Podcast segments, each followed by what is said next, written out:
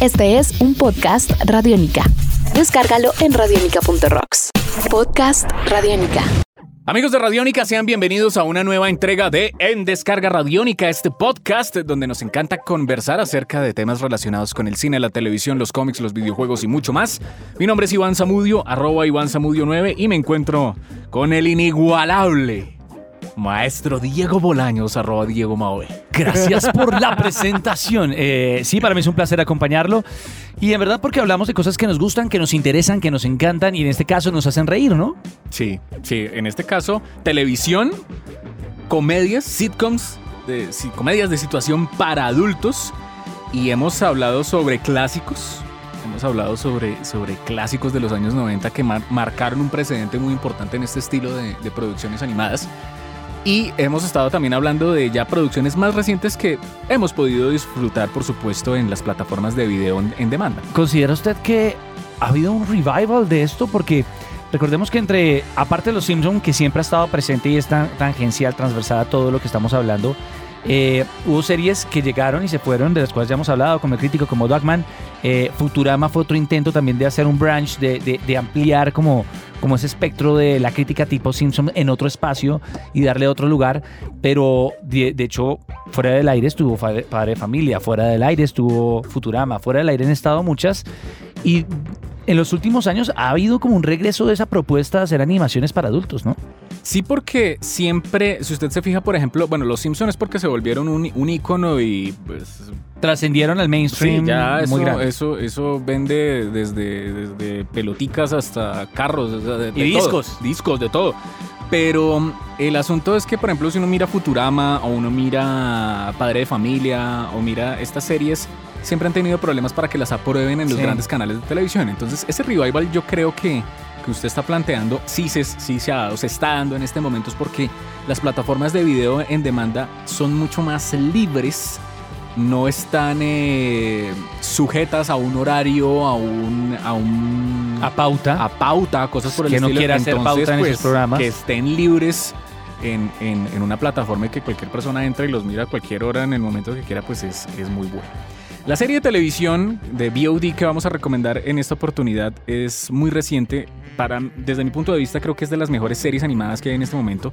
Es un producto exclusivo de Netflix conocido como BoJack Horseman Producción de la casa. producción de la casa. Esto es un, eh, un dramedy, una, un drama y una comedia. me acordé, uno, me reí. uno no sabe qué, qué pensar de eso porque puede...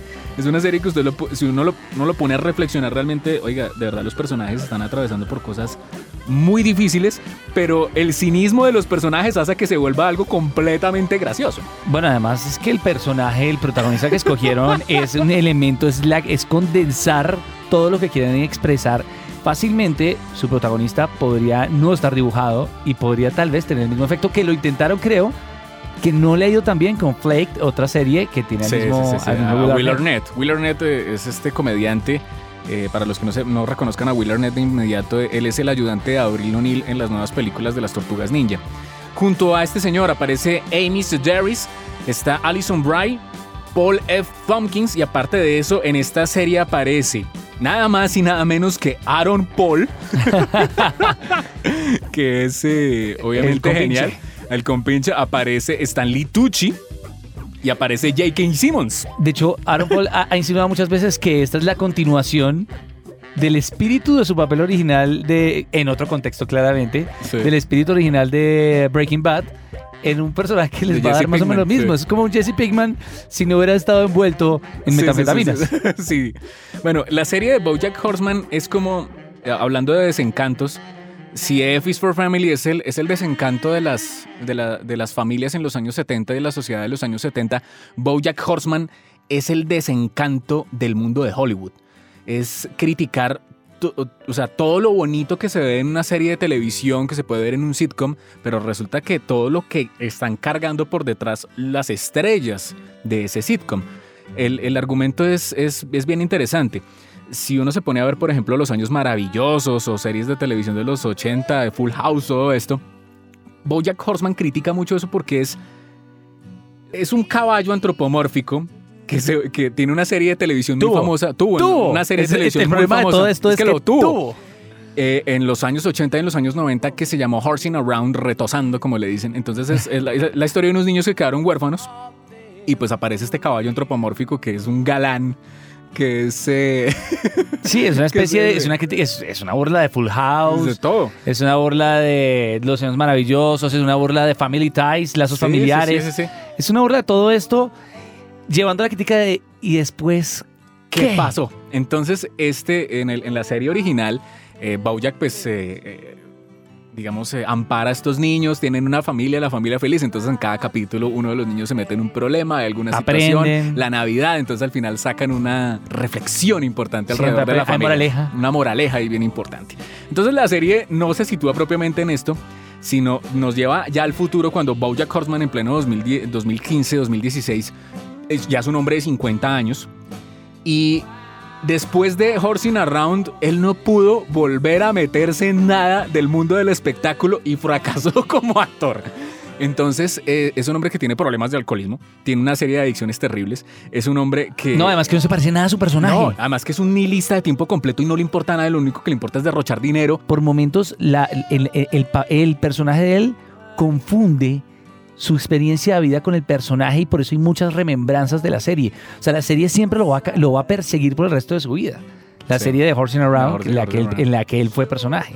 La serie como tal ya nos pone a, a Bojack en este tiempo, entonces es la vida de Bojack. Bojack es un hombre que vive en Hollywood, o en Hollywood, como a veces la, la menciona. Hollywood. Hollywood. Y resulta que él eh, pues es un hombre soltero que vive allí en, en su casa, tiene mucho dinero, no sabe qué hacer con él. Y resulta que él, eh, su roommate es un muchacho, es un hombre de 24 años conocido como Todd Chávez, que es eh, Aaron Paul. Y pues eh, toda, toda idea alocada que se le ocurra a Todd, a Horseman le copia. Y resulta que aparecen como la, también una crítica a las copias, ¿no? Sí, Entonces, como hubo copia de, de Lazos Familiares, hubo copia de Full House y todo esto con otras series que no tuvieron éxito, aparece un perro antropomórfico, raza Golden Retriever. que, que todo el mundo adora que y esa es la crítica. adora, que es eh, Mr. Peanut Butter, que es eh, eh, este otro, otro actor que tiene otra serie que copió a Horsing Around, Claro. que es lo mismo, pero con un perro. Y era, y era la competencia. Sí, la competencia. Entonces, ¿qué es lo que pasa?